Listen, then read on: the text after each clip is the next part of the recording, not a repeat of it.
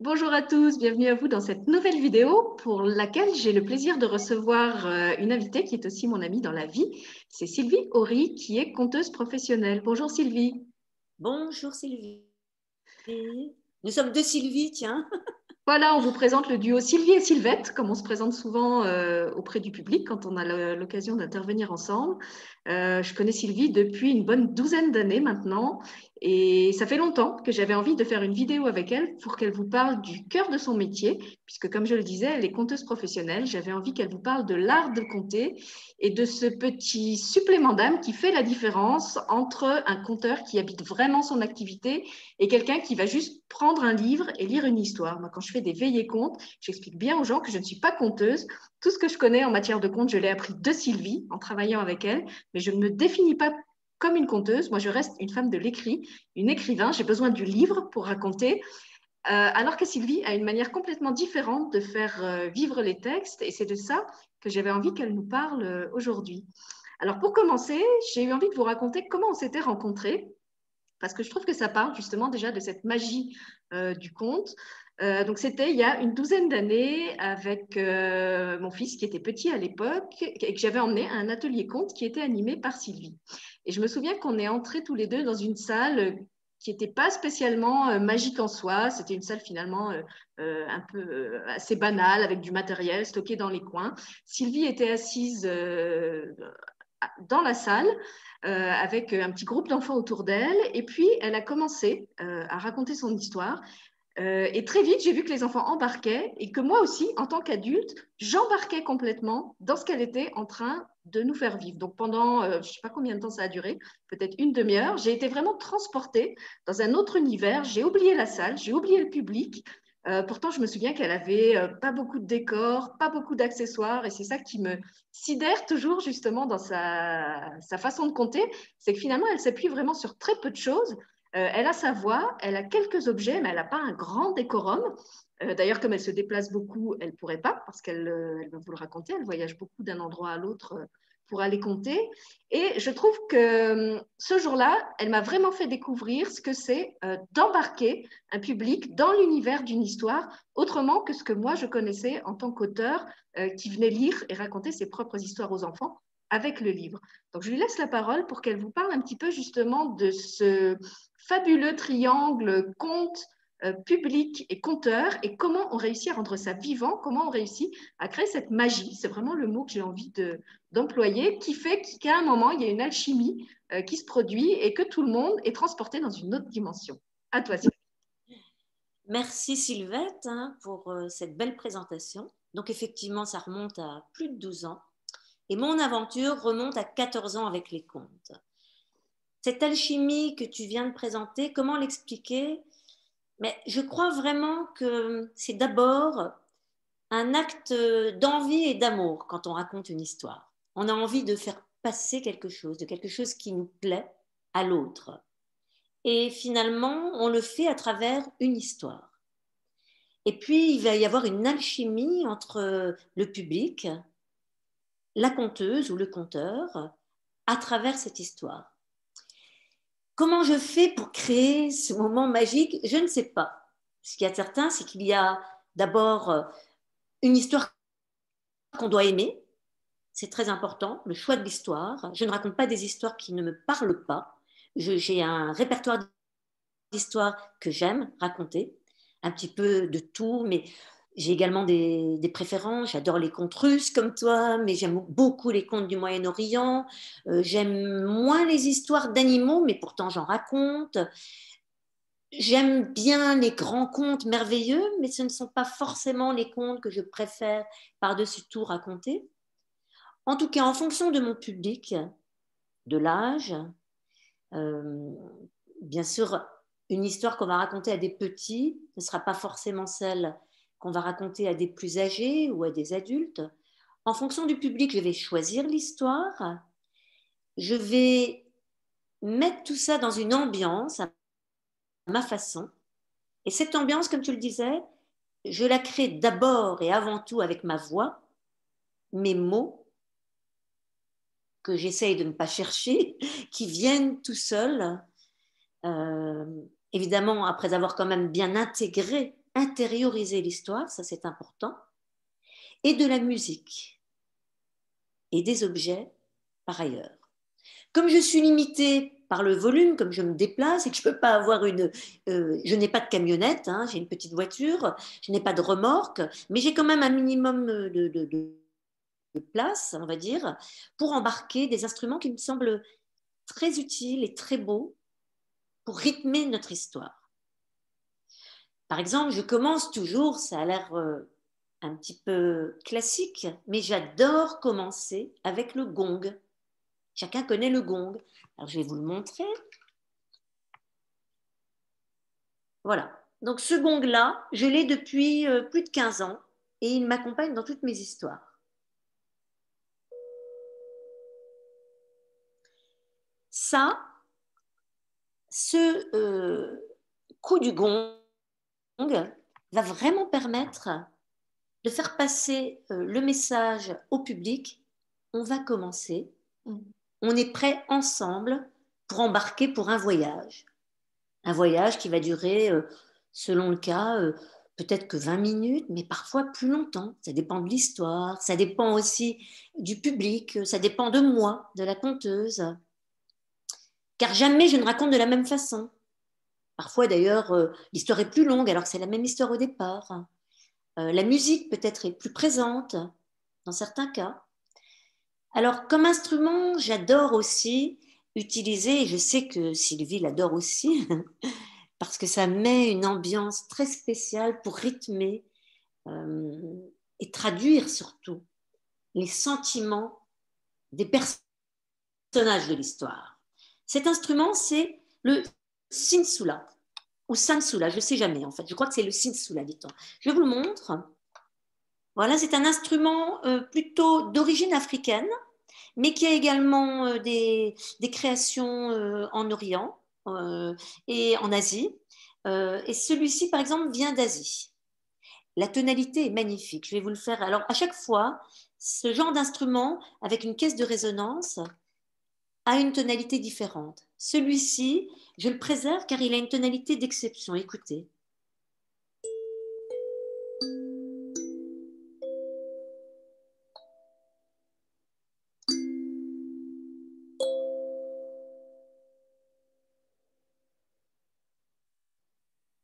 Alors, ce petit instrument vraiment permet de transporter dans la rêverie, mais également peut-être même plus loin dans la, dans la mélancolie. Tout dépend de ce qu'on veut traduire avec. Oui, il est vraiment épatant parce que quand on le regarde, on voit qu'il n'y a pas tellement de, touches. Euh, je ne sais pas comment ça, s'appelle, les petites lamelles. Finalement, c'est un instrument avec pas beaucoup de notes, hein, si on compare à un piano ou un accordéon. Et il y a quand même une euh, variété incroyable de mélodies et d'ambiances qu'on peut créer avec ce petit instrument. Je peux en parler en connaissance de cause, puisque je t'ai vu le faire euh, en l'utilisant à de nombreuses euh, reprises. Et puis tu parles des, alors, des ambiances que ça peut créer. Et puis il y a aussi tout ce côté euh, rituel que tu, que tu installes justement à travers le premier coup de gong. Tu as une petite formule aussi que tu utilises euh, avec les enfants au début d'atelier. C'est vraiment comme si euh, on ouvrait un espace, exactement comme on ouvre le rideau rouge au théâtre avant la représentation, qu'il y a le noir qui se fait. Il y a comme ça tout un passage de la réalité ordinaire à la réalité du conte.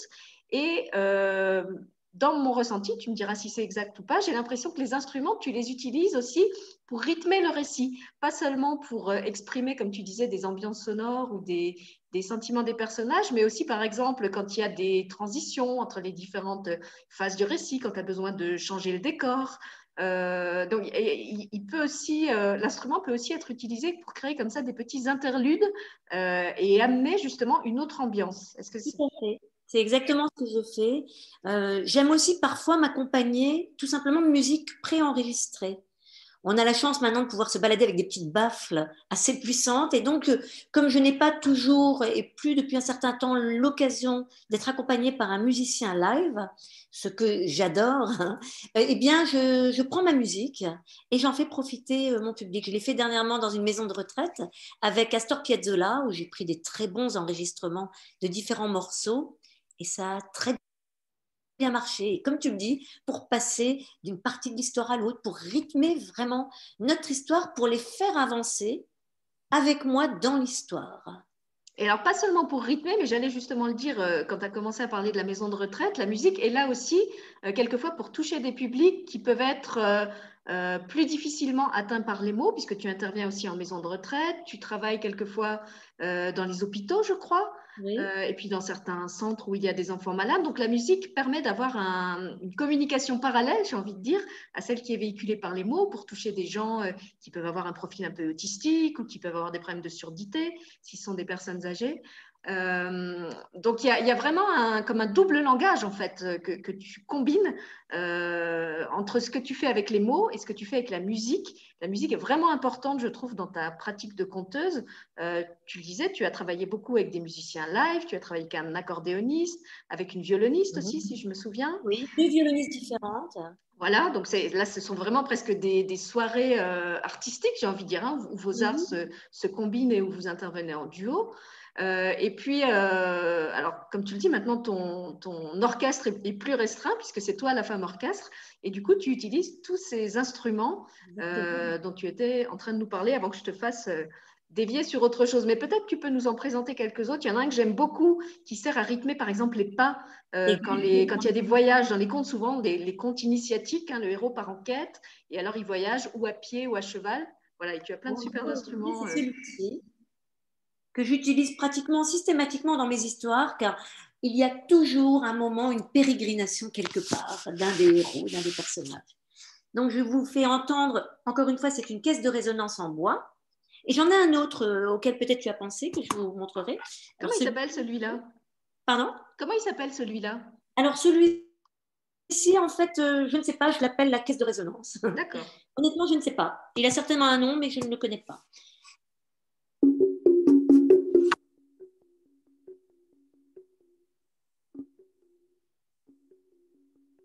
Je crois que tu as ton micro qui a bougé un petit peu parce que le son s'est affaibli. On l'entendait bien au début. Alors attendez, je vais essayer de le faire mieux là. Voilà, super. Ça va? Ça va.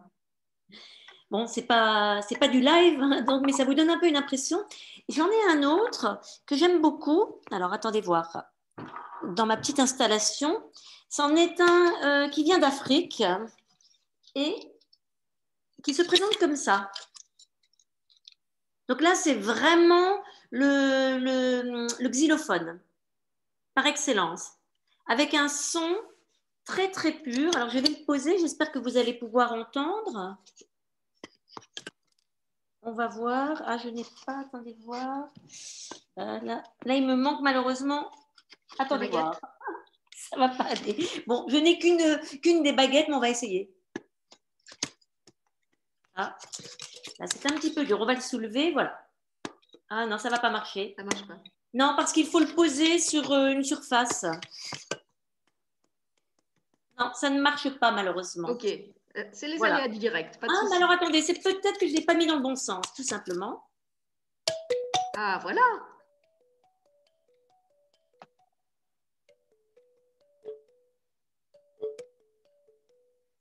Là, d'emblée, on est transporté dans une ambiance africaine. Oui. Alors, je ne l'utilise pas forcément que pour des contes africains, mais c'est vrai que l'apport euh, est direct, on va dire, là. Hein. Oui, c'est ce que tu me disais aussi quand on, un petit peu en amont de, de l'interview, que le conte nous permet aussi de voyager justement à travers toutes les cultures, puisque d'abord, c'est une tradition qui existe dans toutes les cultures, et dans certaines cultures, il est même encore euh, très vivant et très important comme véhicule de la, de, la mémoire, de la tradition orale. Euh, tu le disais, tu racontes des contes de toutes les traditions. Euh, et puis, euh, il y a ce, bah, cette immersion en fait dans un univers qui peut être traduit par les instruments, mais aussi par certains accessoires que tu vas utiliser. je me souviens qu'on avait fait ensemble un atelier sur les contes d'Orient où tu avais utilisé des parfums, tu avais utilisé des petits objets ciselés. Des orientales, oui. Voilà. En fait, j'essaie toujours euh, avec peu d'objets, peu de choses, de traduire une ambiance. Et comme tu le disais, effectivement, il y a la musique, mais il y a aussi euh, cet environnement qu'on peut facilement créer. Et tout ceci sera en support ou en accompagnement de l'histoire que je vais raconter. Et c'est là, je trouve, qu'intervient le talent du conteur, parce que euh, bah, tu nous parlais au début de cette passion, de cette envie de transmettre. C'est vrai qu'on peut avoir le décor, on peut avoir les instruments, on peut avoir une magnifique histoire. Si on n'est pas habité au moment où on la raconte, exactement comme un acteur est habité au moment où il joue un rôle sur scène, et eh ben, je trouve qu'on n'embarque pas le public. Ça va rester quelque chose d'un peu euh, académique, un peu scolaire. Euh, donc, quand tu disais qu'effectivement, on a besoin de choisir des histoires qui nous touchent, qu'on va réussir à, habiter, euh, je comprends parfaitement ton choix. Et alors, je me disais, si maintenant, par exemple, tu avais une demande, je ne sais pas, d'une maison de retraite qui souhaite que tu interviennes euh, autour d'une histoire précise et que cette histoire euh, ne te parle pas, est-ce que tu ferais quand même l'effort d'essayer de trouver comment l'habiter, un peu en te donnant le défi mhm. d'aller vers quelque chose euh, vers quoi tu n'irais pas spontanément, un peu comme un acteur euh, comique pourrait s'essayer à euh, un rôle tragique pour voir s'il en est capable. Ou est-ce que vraiment tu dirais honnêtement au prestataire, bah, écoutez, non, cette histoire, elle ne me plaît pas, je préfère vous en proposer une autre sur le même thème. Comment tu réagirais? Je pense que d'emblée, je dirais, cette histoire je n'adore pas, mais je ne refuserai peut-être pas. Je dirais, bon, j'essaierai de proposer autre chose. Euh, si franchement cette histoire et pas une autre, alors je crois que je ferai quand même peut-être l'effort. Et puis, euh, avec un petit peu de travail, parce que ça se travaille quand même une histoire, hein, ça ne s'improvise pas, peut-être que je découvrirai euh, quelque chose finalement qui me plaît, beaucoup plus que je ne le croyais et euh, que je proposerai quand même cette histoire. Si en revanche je constate que je n'adhère absolument pas euh, à l'histoire, que je n'arrive pas à faire passer, comme on le disait tout à l'heure, ce, cet amour supplément d'âme, eh bien à ce moment-là, je dirais, je suis désolée, mais je crois que cette histoire, euh, je ne pourrais pas vous la raconter comme vous le souhaitez, mais je peux vous proposer peut-être quelqu'un d'autre, voilà. Donc tu resterais fidèle à toi-même et tu penses que c'est important euh, en tant que conteur de rester effectivement fidèle à qui on est, à ce qui nous fait vibrer euh, et pas essayer d'aller vers quelque chose qu'on ne sent pas finalement. Non. Moi, déjà, dans ma vie, je ne fais jamais rien et je crois que le conteur doit être honnête et c'est ça. Donc déjà, dans ma propre vie, j'ai rarement fait des choses que je, que je ne voulais pas faire. Parfois, on est contraint, on n'a pas le choix. Mais j'ai toujours euh, eu la possibilité, mais j'ai pris aussi des choix euh, de faire ce qui me correspondait. Et je trouve que par rapport aux histoires, c'est un peu la même chose. On doit avoir un répertoire ou raconter des choses qu'on a envie de raconter, qu'on a envie de transmettre à sa façon, face à un public, en donnant vraiment un maximum de soi-même. D'ailleurs, à chaque fois que je raconte, je suis assez fatiguée après, mais en même temps, je suis très excitée et très heureuse. Je remarque qu'actuellement, à cause malheureusement euh, de la période Covid et notamment du variant anglais, je travaille moins dans les écoles primaires pour le moment. J'ai décidé pour des raisons euh, familiales de, de, ne pas être trop en milieu scolaire. Ça me manque. Ça me manque parce que autant j'essaye d'apporter aux autres en racontant, autant et c'est ça qui est beau dans cet euh, acte de raconter, euh, le public me nourrit et m'apporte énormément.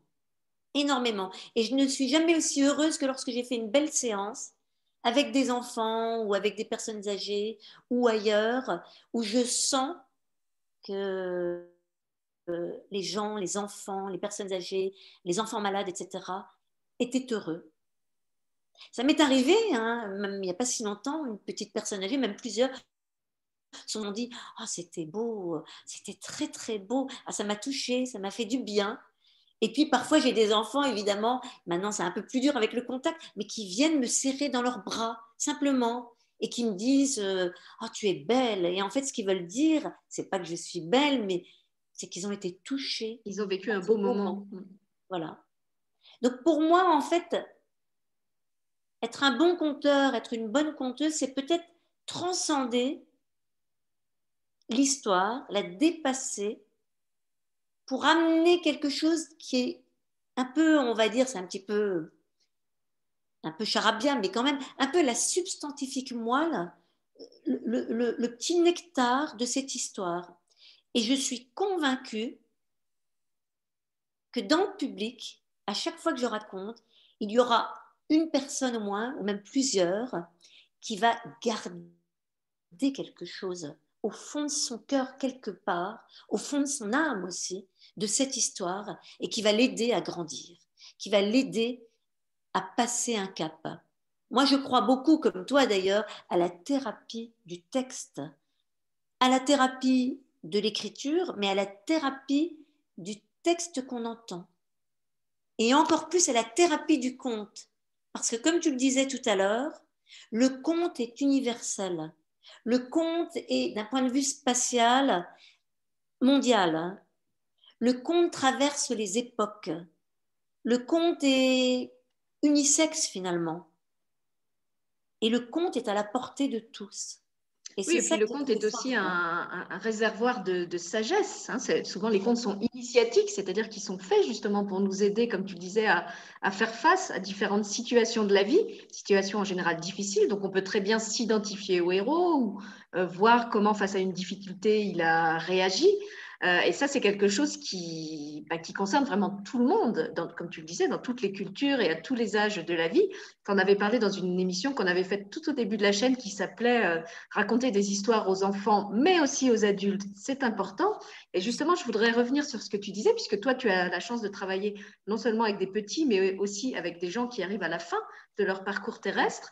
Et c'est vrai que souvent, les petits, on pense à leur raconter des histoires, et puis arrive l'âge où ils commencent à lire tout seuls, et là, on arrête de leur en lire ou de leur en raconter. Et puis, quand ils sont adultes, on leur en raconte encore moins parce qu'on pense justement bah, que c'est plus de leur âge euh, ou qu'ils peuvent bien les lire tout seuls. Euh, alors, j'ai envie de te demander, qu'est-ce qu'est-ce que, d'après toi, le fait de continuer à entendre ces histoires apporte aux adultes? Puisque justement, tu le fais aussi bien avec des personnes âgées qu'avec des adultes. Je sais que tu as fait des interventions, par exemple, dans des restaurants ou dans des librairies. Euh, donc, il y a quand même des adultes euh, qui viennent écouter ces contes et c'est bien qu'ils doivent y trouver quelque chose.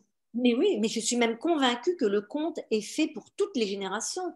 Il n'est pas que pour les enfants. Ça me fait souvent sourire quand on me dit Ah oui, tu racontes en école. Oui, parce que c'est là où la demande est souvent euh, présente. Mais euh, pour les adultes, il est essentiel. C'est comme un livre. Il nous accompagne dans notre vie finalement de tous les jours. Ou en tout cas, il nous accompagne dans des périodes de notre vie, le conte. Il y a des contes, à mon avis, qui font du bien à tout moment. Des contes de l'enfance qu'on a envie de relire ou des contes qu'on découvre à l'âge adulte et qui vont nous permettre peut-être de régler euh, un problème qu'on avait, de trouver des solutions pour soi ou pour un autre. Il m'est arrivé de proposer à une amie adulte un conte, parce que je me suis dit, ça va peut-être l'aider à, mieux vivre. Donc, au contraire, je crois que le conte a un pouvoir euh, thérapeutique à tous les niveaux et encore plus pour nous adultes qui sommes parfois confrontés à, des moments difficiles de la vie. Oui, et peut-être aussi parce que le conte permet de le faire par le biais de l'imaginaire. Alors, les enfants, spontanément, ils vont utiliser leur imaginaire pour régler les problèmes de la vie. En tant qu'adulte, c'est quelque chose qu'on a quelquefois perdu et face à un problème, bah, on va utiliser des moyens très rationnels qui ne vont pas forcément fonctionner, alors que bah, c'est là-dessus que se base aussi, par exemple, tout le principe de l'art-thérapie qui utilise aussi les contes. Les, les, contes vont permettre d'aller chercher dans l'inconscient, d'aller chercher euh, dans le réservoir de sagesse collective aussi tout ce qui peut nous aider en le faisant par le biais de l'enfant intérieur euh, ce qui permet parfois de débloquer les situations beaucoup plus facilement qu'en s'adressant à d'adultes qui, lui, est bien carapassonné dans son monde cartésien euh, et qui, qui, va dire Ouais, mais c'est comment dire, c'est des contes de fées, ça n'existe pas. En fait, moi, je, pense comme toi qu'il y a vraiment une forme de sagesse et de thérapie par les contes qui peut être accessible aux adultes, aux adultes et qui peut être très utile dans la vie de tous les jours si justement on accepte de se dire que ça n'est pas qu'un conte de fées et que ça n'existe pas et qu'il y a une transposition possible, euh, des, passerelles en fait qu'on peut créer entre le monde, euh, la dimension du conte et la dimension de notre vie euh, quotidienne. Et notamment, tu vois, je reparle de cette thématique de l'universalité, de l'universalisme du conte. Comme les thèmes abordés sont les thèmes de la vie, de la mort, de l'amour, de la haine, de la laideur, de la beauté, mais tous ces thèmes, c'est nous, c'est chacun qui les porte en soi et qui à un moment donné est confronté dans sa vie. Et comme tu dis, on perd cette dimension de l'enfant en tant qu'adulte. Et le conte ouvre à nouveau cette porte vers l'enfant. Alors, selon l'adulte qu'on est, on a plus ou moins cette présence d'enfant encore en nous, mais certains l'ont perdu. Et donc, le conte peut vraiment les aider à retrouver euh, euh, beaucoup de choses d'eux-mêmes enfants et à trouver des clés de solutions de leur vie d'adulte. Et puis je rejoins euh, encore notre thème sur les personnes âgées. Pour moi, le conte, tu l'as dit, c'est comme un, quelque chose d'initiatique aussi. Et pour des personnes âgées, ça va faire résonance. D'abord, ça va leur permettre, elles aussi, de revenir dans leur état d'enfant, qui est essentiel. Pour des gens qui ont Alzheimer, ou même pas, mais qui sont au bout de leur vie, donc, euh, réchauffer leur cœur, les replonger dans des moments de vie heureuses, ou même peut-être les aider à aller vers la fin. Parce que beaucoup d'histoires dans les contes, beaucoup de contes parlent de la mort.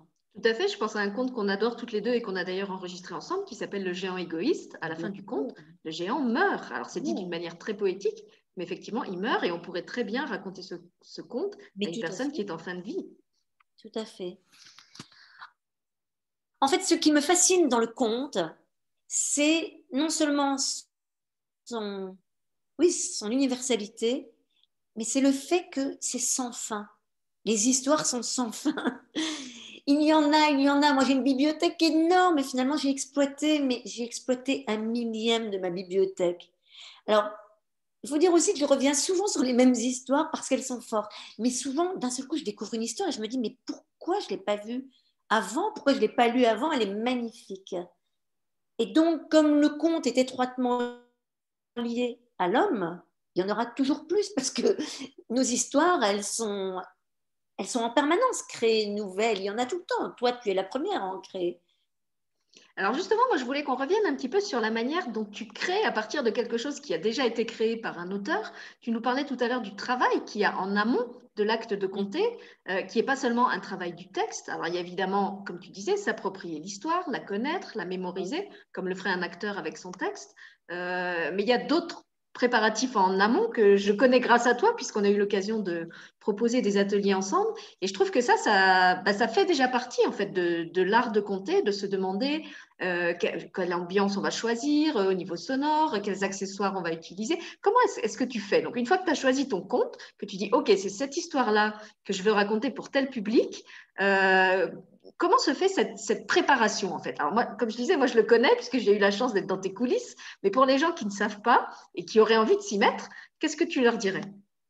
Je leur dirais vraiment de lire cette histoire et de la laisser un peu maturer hein, euh, dans un petit coin comme ça de, de, leur tête, de leur cœur surtout, et puis d'y repenser souvent à cette histoire et de se la répéter moi, je me répète souvent des histoires dans ma tête, même pas forcément l'entièreté de l'histoire, mais des morceaux, des passages, de penser aux personnages, de penser comme ça, et ça vient tout seul au rythme de l'histoire. Et puis à un moment donné, mais chez moi, les choses se font très tardivement. Hein. C'est pas que je me prépare des mois à l'avance. À un moment donné, je me mets seule avec tous mes instruments qu'a priori j'ai envie d'utiliser. Et puis je vois si ça, ça va bien. Si tu fais des essais. Je fais des essais je regarde aussi un petit peu au niveau du temps, la voix. Alors, je, moi, je travaille la voix. J'ai des exercices en diction avec des petits exercices euh, pour réchauffer la voix, euh, un crayon dans la bouche où on parle, ça permet d'avoir une voix plus claire, des babebi bobu, des mops, des op. Tu ne jamais fait ça, je t'ai jamais vu faire ça. Oui, mais ça, c'est des exercices de diction que je fais souvent avant de raconter pour être bien, euh, voilà. Et en fait, je pense à mon public, je m'imagine. Moi, j'ai une très euh, grande force à imaginer, donc je ne connais pas les gens, souvent je vais voir, mais c'est bizarre, j'imagine exactement, donc je me projette avant d'y aller, que ce soit chez moi ou dans la voiture avant d'y aller.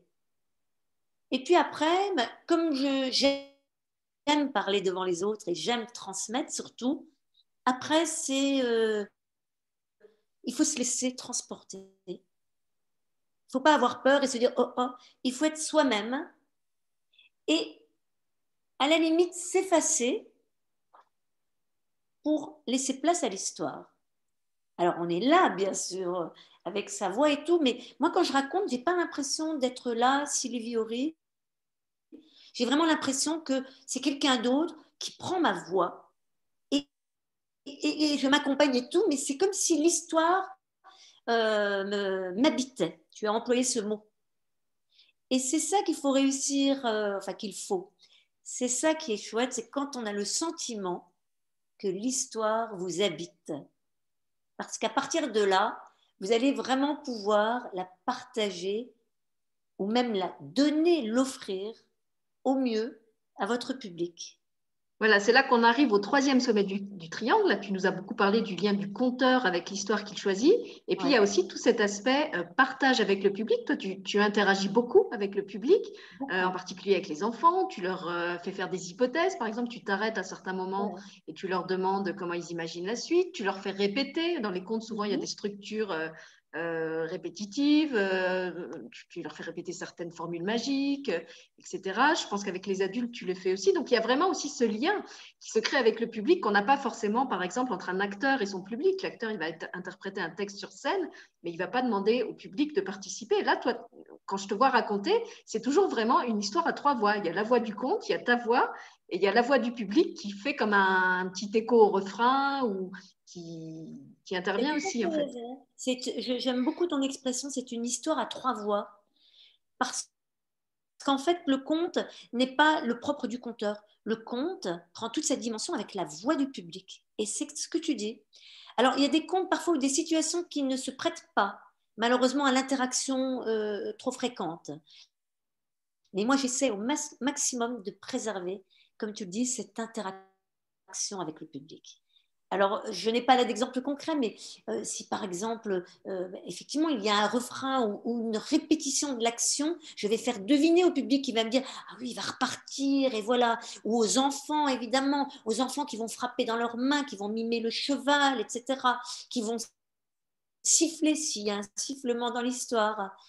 Donc, essayer de, rendre interactive cette histoire au risque parfois d'arrêter un peu le rythme de l'histoire mais j'ai toujours pris euh, plutôt euh, le parti pris, on va dire, euh, du conte à plusieurs voix, qui risque d'être cacophonique, plutôt que de l'histoire monocorde, juste racontée, enfin pas monocorde, mais unilatérale de la conteuse.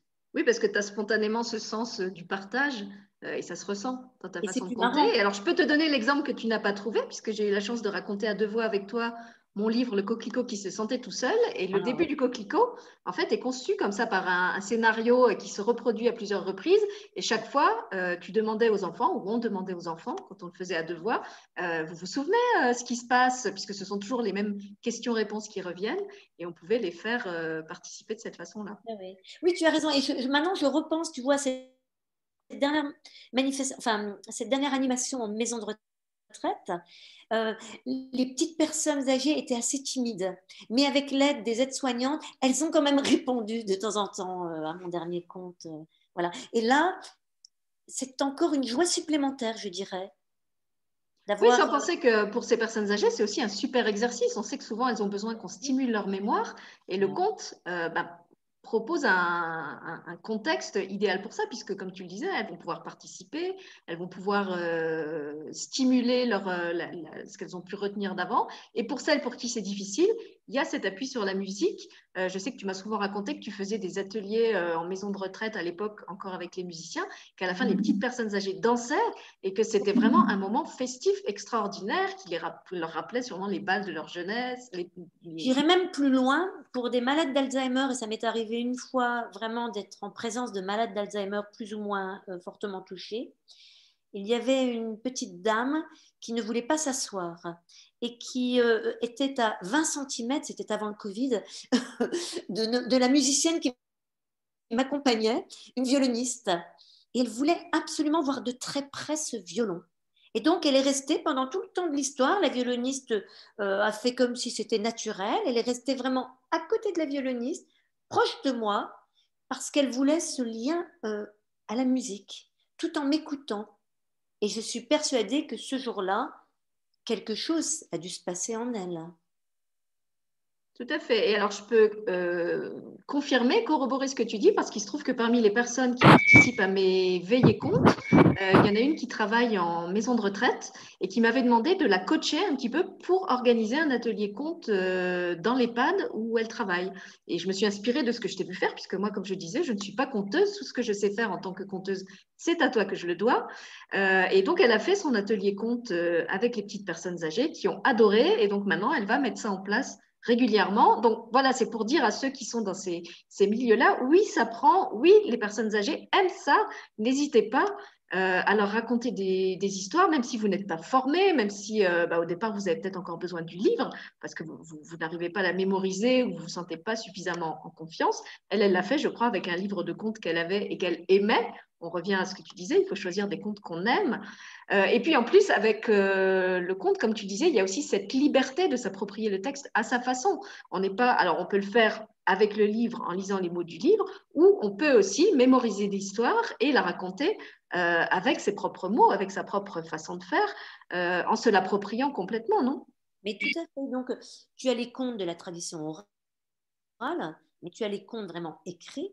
Et quand moi je les raconte, des grands contes classiques, je dis toujours d'après ce qui me permet une certaine liberté d'omettre des passages de l'histoire si j'ai pas envie de les raconter, de rajouter des choses. Et c'est ça que je trouve riche en fait dans le conte. Et c'est là aussi que le rôle du public est important parce qu'effectivement, euh, je, me, souviens de certains ateliers qu'on a fait par exemple avec les enfants où on voyait qu'ils commençaient à fatiguer, à être inattentifs et où on a raccourci. Donc d'avoir cette liberté, je trouve c'est aussi avoir l'intelligence de s'adapter à son public, à la réceptivité du public et de savoir ou au contraire euh, développer un aspect de l'histoire quand on voit que les gens sont à fond dedans, qu'ils ont envie d'en entendre plus, d'avoir plus de détails. Euh, voilà, on peut rajouter. on peut jouer comme un musicien hein, qui peut jouer avec les. Exactement. Et le conte, c'est pareil. Tu vois, si tu vois que tu as du temps et que euh, la musique fait du bien à ton public, tu peux la jouer plus longtemps. Tu, tu prends ton temps. En fait, c'est vraiment à un moment donné de t'adapter à ton public avec cette histoire que tu vas leur transmettre. Et puis il y a autre chose sur quoi on voulait insister toutes les deux, c'est que euh, finalement tout le monde peut raconter avec plus ah ou moins de professionnalisme, mais comme tu le disais, le plus important c'est d'être euh, habité, c'est d'avoir envie de le faire, d'être porté par une envie, par une passion. Donc on peut très bien euh, compter ou raconter à des enfants en tant que maman, en tant que nounou, en tant que grand-mère. On peut le faire comme toi dans un cadre professionnel, mais je voudrais que tu nous reparles un petit peu de cette qui nous habite et qui fait que finalement, si on se laisse porter par cette passion, eh ben, on est capable de le faire. Peut-être pas euh, d'une manière euh, parfaite, si tant est qu'il y a un art parfait du conte, mais vraiment en se laissant euh, habiter, c'est encore une fois le mot qui me revient, en se laissant, j'ai l'image de quelque chose qui monte en nous, comme tu disais, en s'oubliant quelque part au, profit de ce texte, au profit de cette histoire. ma mère me racontait des histoires en faisant la cuisine parce qu'elle était occupée à faire la cuisine. Euh, et voilà, ça demande pas forcément d'être dans un, comment dire, un, cadre euh, particulier. Alors évidemment, c'est mieux si on a un moment un peu privilégié avec des petits rituels, mais on peut vraiment, euh, même en voiture, moi je me souviens que quand, on voyageait avec mes parents, bah, à l'époque, il n'y avait pas encore les lecteurs DVD, il n'y avait pas les lecteurs CD dans les voitures. Donc qu'est-ce qu'on faisait? On chantait ou on inventait des histoires et on se fait comme ça. Et le trajet euh, passer beaucoup plus vite. Donc, je voudrais que tu reviennes sur ce côté, euh, c'est accessible à tout le monde. Ben, l'histoire, pour moi, déjà, le conteur n'a pas un rôle de transmettre, mais chacun peut être conteur, effectivement. C'est accessible à la maman, à son enfant, à la grand-mère. Et d'ailleurs, quand je suis avec les enfants, je leur demande, je leur dis, est-ce que maman vous raconte? Et bien sûr, ils me disent oui, grand-mère, etc. Les maîtresses euh, et les enfants eux-mêmes adorent se raconter des histoires. J'étais très touchée par un enfant qui venait souvent dans mes ateliers à la maison, puisque j'en fais aussi à la maison, un peu moins maintenant, mais j'en ai fait longtemps. Et alors, il avait demandé un petit instrument pour pouvoir raconter à sa petite sœur. Oh. Et il, m'imitait. Et sa maman disait, c'est trop mignon. Quand je disais, qu'est-ce que tu fais? Il disait, je fais comme Sylvie, je raconte. Alors là, il s'inspirait, mais tout simplement parce qu'il avait en lui ce talent aussi, cette volonté.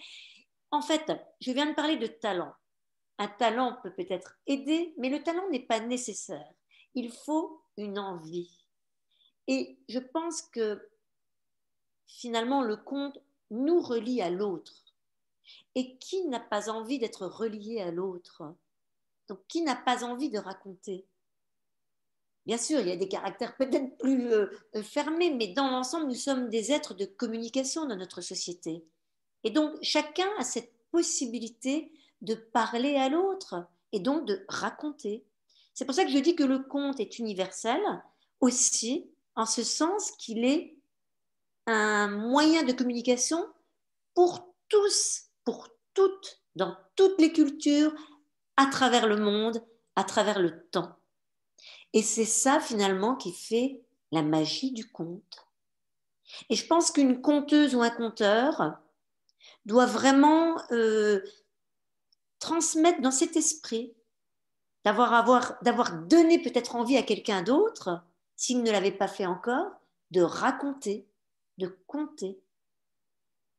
Et puis, comme tu dis, il y a cette dimension de partage et on peut s'appuyer aussi là-dessus, en particulier avec les enfants, euh, qui en général sont en plus très bons publics. Hein. Moi, j'ai vu des, parents raconter des histoires à les enfants en lisant le livre très scolairement. Pour l'enfant, c'était pas grave, hein. il était complètement euh, euh, parti dans l'histoire. Et puis, vous pouvez comme le fait Sylvie dans ses ateliers, les faire participer, leur demander euh, bah, Et toi, qu'est-ce que tu ferais à la place euh, du héros? Qu'est-ce que tu imagines? Qui va rencontrer maintenant? Qu'est-ce que tu imagines? Un lapin. Ah, et il est comment le lapin? Il est blanc, il est rose, il a un pyjama, il a un doudou. Voilà, vous pouvez lui poser des questions. Et comme ça, quand vous êtes en panne, euh, vous avez oublié un petit peu la suite de votre histoire, vous pouvez très bien l'inventer. en partenariat avec l'enfant et faire un peu une variante du conte on avait fait ça dans un atelier avec Sylvie où on, était parti d'un album existant et où les enfants, de manière très spontanée, avaient eu plein d'idées. Donc, on s'était amusé à imaginer une suite du conte. Euh, et moi, je me souviens avoir fait ça aussi, justement, à un atelier conte avec des adultes où je leur ai proposé d'inventer ensemble un conte. Alors au début, euh, tout le monde était paniqué, oh, non, non, on va pas y arriver. Et finalement, eh ben, en prenant les idées de tout le monde et en voyant comment ça pouvait s'articuler, on s'est rendu compte que c'était pas si difficile. Il fallait juste oser s'aventurer justement dans le monde de l'imaginaire, qui a en plus euh, comment dire, cette, cette, souplesse, cette liberté qui fait qu'on réussit toujours à retomber sur ses pattes. Parce que si on est coincé à un moment de l'histoire, ça n'a pas besoin d'être logique, comme une enquête policière, par exemple. Il y a une fée qui peut venir, il y a un objet magique qui peut nous venir en aide, euh, il y a le maître du temps qui peut venir euh, couper l'histoire euh, en disant Et maintenant, le temps de l'histoire est fini et nous reprendrons la prochaine fois. Enfin voilà, il y a toujours plein de solutions d'improvisation possibles, ce qui serait beaucoup plus compliqué avec un texte narratif logique et réaliste, j'ai envie de dire. Oui. En fait, euh, peut-être une dimension importante euh, à rajouter, le conte doit rester aussi euh, du registre de l'envie et du ludique. On s'amuse aussi en racontant. Moi, je m'amuse beaucoup. Alors, il y a des contes qui s'y prêtent d'autant plus, qui sont drôles, mais même dans des contes merveilleux, je m'amuse. Et je crois que c'est ça aussi. Il faut, il faut prendre cette possibilité de s'amuser. Oui, il y a cette dimension de plaisir et puis de, de légèreté. De de légèreté. Alors, je voulais rajouter par rapport aux enfants, moi j'ai une petite anecdote qui m'avait beaucoup touchée d'un enfant qui avait eu euh, un moment triste dans sa vie, la perte d'un être aimé. Et c'était au moment de Noël et je lui ai offert euh, imprimer un conte que vous retrouverez qui s'appelle Les quatre bougies, où il est question en l'occurrence d'une des bougies qui est la bougie de l'espérance, pour résumer. Et ce qui était trop mignon, c'est que la maman a eu la gentillesse, le soir de Noël ou le lendemain, de m'envoyer une petite vidéo avec l'enregistrement de notre petit garçon racontant les quatre bougies à sa famille. Et j'avais trouvé ça extrêmement émouvant, en fait. Et donc, le temps de cette soirée de Noël, il avait envie de devenir le conteur de la famille. Oui, et puis je pense que, alors pour connaître un petit peu l'histoire que vous pouvez trouver, hein, elle est sur Internet, c'est aussi une, très belle histoire d'espérance, de, foi. Euh, c'était probablement euh, ce dont cet enfant avait besoin à ce moment-là, et sa famille aussi. Et grâce à toi, c'est ce qu'il a pu euh, véhiculer et transmettre à cette fête de Noël. Mmh. Je crois que c'est vrai qu'il ne faut pas minimiser la force du conte. Ça, c'est encore une autre thématique qu'on n'a peut-être pas apportée enfin, abordé, euh, le conte peut être euh, très fort et il peut l'être parfois dans certaines circonstances d'autant plus fort. On ne connaît pas tout son public, mais quand on sait certaines choses de l'un ou l'autre, euh, on doit quand même aussi être sensible et faire attention. Oui, c'est vrai, il y a certains contes qui peuvent faire écho à des situations que vivent euh, l'une ou l'autre personne du public. Il y a d'ailleurs des contes qui, suscitent de grandes émotions. On voit parfois des adultes ou des enfants se mettre à pleurer, se mettre à avoir peur. Euh, il y a même gérer aussi ça. Tout à fait. Il y a même apparemment des personnes touchées par Alzheimer ou d'autres euh, maladies dégénérescentes qui ont retrouvé d'un seul coup la parole après un conte après une histoire. C'est là qu'on voit vraiment le, pouvoir thérapeutique euh, du conte. Tout à fait. Et, c'est là où je dis que on n'a pas besoin d'avoir une conteuse présente. Une infirmière, si elle avait un petit peu de temps de raconter un conte, tout simplement avec le livre, n'importe qui peut vraiment aider son proche. Et alors, en plus de, tout ce qu'on a dit sur le pouvoir euh, thérapeutique du conte, moi, je peux rajouter aussi en tant qu'enseignante euh, tous les avantages euh, que ça pour un enfant ou pour une personne euh, âgée, par exemple atteinte d'Alzheimer, euh, d'écouter des contes. C'est vraiment quelque chose qui va travailler au niveau du champ lexical, au niveau de la logique narrative, que les idées se mettent dans un certain ordre, que si s'est passé ça, il ne peut pas se passer ça après parce que c'est pas cohérent.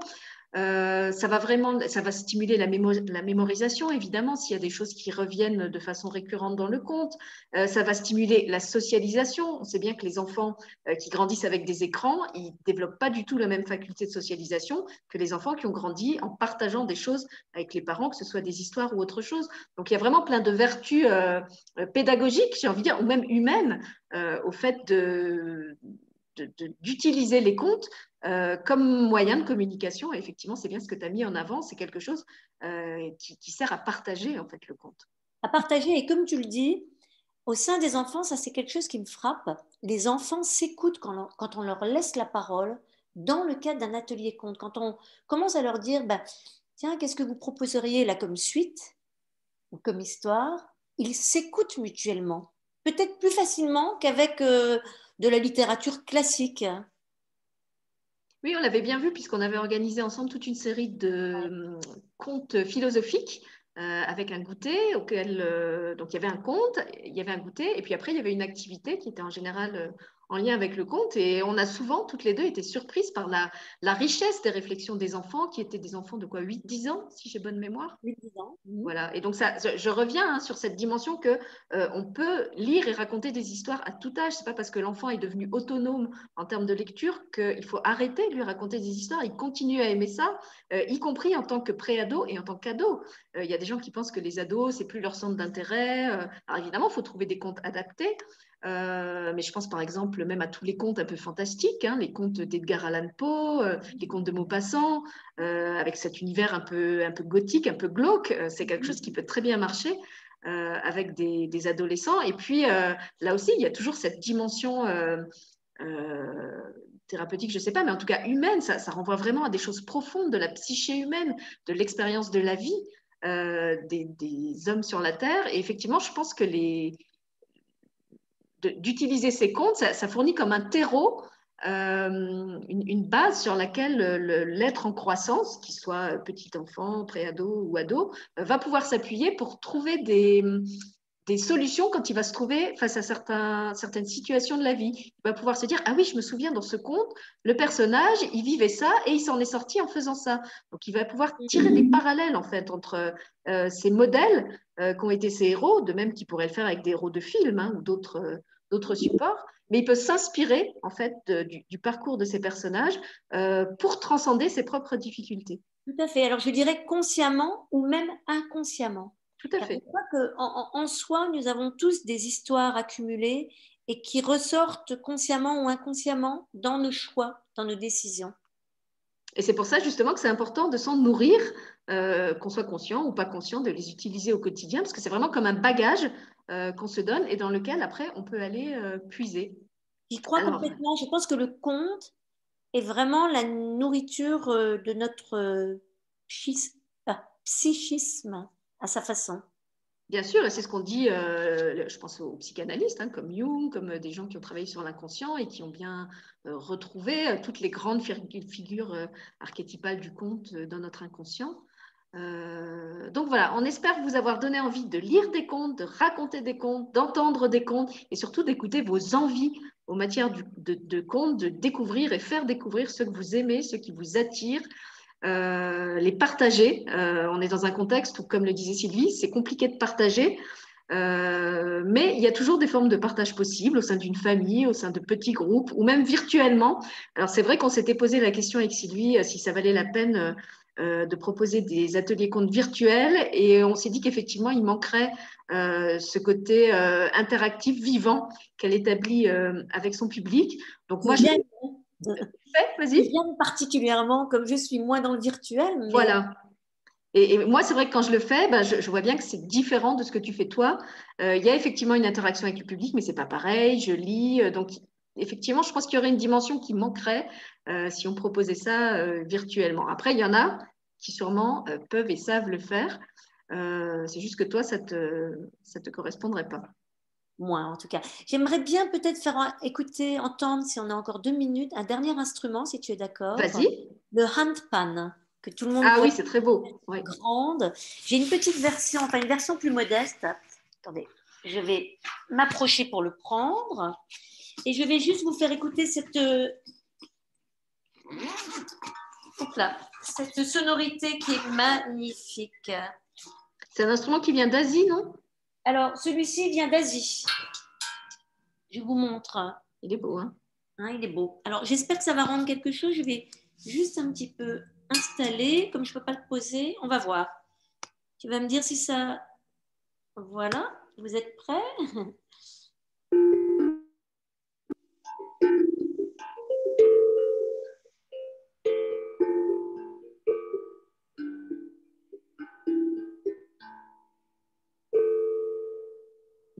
Alors, ça rend pas aussi joliment qu'en vrai, parce que ça donne un petit côté un peu euh, métallique.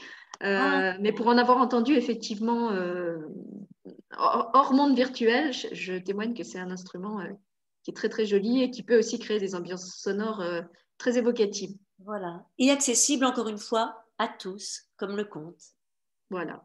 Alors, on espère justement vous avoir transmis notre passion des contes. Euh, et l'envie de les partager. N'hésitez surtout pas. Je vais vous mettre sous cette vidéo le lien vers le site de Sylvie et puis aussi des, exemples de vidéos ou d'audio où vous pouvez l'entendre. Il y en a quelques-uns euh, qu'on a enregistrés pour ma chaîne. Il y en a un qu'elle a enregistré il y a peu pour la bibliothèque de Luxembourg où vous pouvez la voir justement utiliser différents instruments et vous verrez justement comment elle euh, les amène à différents moments du récit pour créer des ambiances, pour créer des, petits interludes. Euh, ça vous donnera une idée euh, très concrète de tout ce qu'on a évoqué dans cette interview. Et puis, si vous avez des questions ou des envies, des choses que vous auriez aimé qu'on approfondisse plus, n'hésitez pas à nous le mettre en commentaire sous la vidéo et à ce moment-là, on vous en fera une autre. En tout cas, merci Sylvie. Merci Sylvette. J'étais ravie de te recevoir euh, une deuxième fois, puisque la, première apparition, c'était tout au début de la chaîne, ça devait être en, 2016 pour cette fameuse émission euh, sur l'art de compter. Et puis, on en avait fait une autre, mais je crois que tu n'étais pas là, sur euh, le pouvoir thérapeutique de l'imaginaire. J'avais beaucoup aimé. Voilà, et, qui reprend plusieurs choses qu'on a évoquées ensemble aujourd'hui. Donc, merci à vous pour votre écoute. Et puis, merci à toi d'être venu partager ta compétence et surtout ta passion des comptes avec nous. Et merci à toi pour ton écoute et surtout pour ta formidable façon de, susciter euh, les, réponses, d'orienter toute cette belle conversation. Ah bah, chacune son art. toi, tu communiques avec euh, ton public à ta façon et moi avec le mien à ma façon. Allez. Merci, à tous.